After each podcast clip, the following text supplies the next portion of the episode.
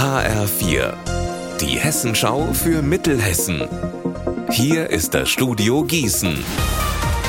Ich bin Anne-Kathrin Hochstrat. Hallo. Kostenlos ein Klassikkonzert auf Spitzenniveau erleben. Wer das mal in seiner Mittagspause machen möchte, sollte heute um 13 Uhr ins Gießener Rathaus kommen.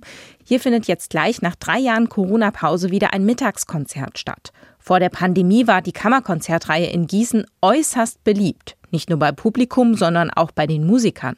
Alexander Schmidt-Ries spielt Posaune im Philharmonischen Orchester des Gießener Stadttheaters. Er sagt, dieses Format ist wirklich so gewählt, dass man sich ausprobiert, kammermusikalisch. Vor allen Dingen, da werden immer wieder Stücke gefunden, Arrangements gefunden, Sachen selbst komponiert. Also zum Beispiel jetzt gibt es ein Duo für Posaune und Flöte. Es wird ein Trompetenduo gespielt von Kodai, was wirklich selten auf der Bühne zu hören ist. Es hat uns gefehlt in der Pandemiezeit. Es ist natürlich toll, dass es jetzt wieder so zurückkommt, denn als, ich sag mal, als Künstler, als Musiker, ist man ja nichts ohne das Gegenüber, also ohne das Publikum. Einmal im Monat, immer an einem Dienstag, finden die Mittagskonzerte jetzt wieder statt. 200 Gäste passen in den Konzertsaal im Rathaus. Wer einen Platz haben möchte, sollte früh da sein, denn die Fans sind schon vor Ort. Auch der Oberbürgermeister Frank Thilo Becher gehört dazu. Das allererste, was ich tue, ist meinen Kalender so durchforsten, dass ich diese Termine blocke, weil ich da unbedingt hingehen will, wenn das irgendwie möglich ist. Natürlich ist es auch ein Angebot für die Mitarbeiterinnen und Mitarbeiter hier im Haus, zu gucken, ob an diesem Tag ihre Mittagspause nicht genau so aussieht. Für alle hier umliegend äh, arbeiten, aber auch einfach für Menschen ähm, in der Stadt. Äh, Senioren, Seniorinnen nehmen das sehr stark wahr, die sagen, das ist eine schöne Art und Weise, den Tag sich in der Mitte mit Musik zu füllen.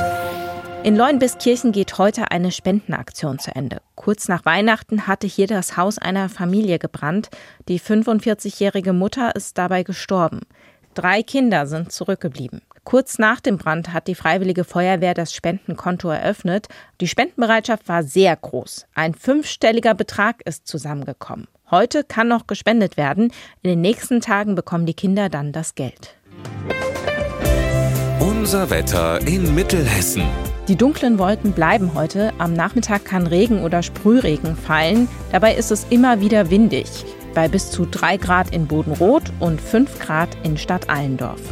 Ihr Wetter und alles, was bei Ihnen passiert, zuverlässig in der Hessenschau für Ihre Region und auf hessenschau.de.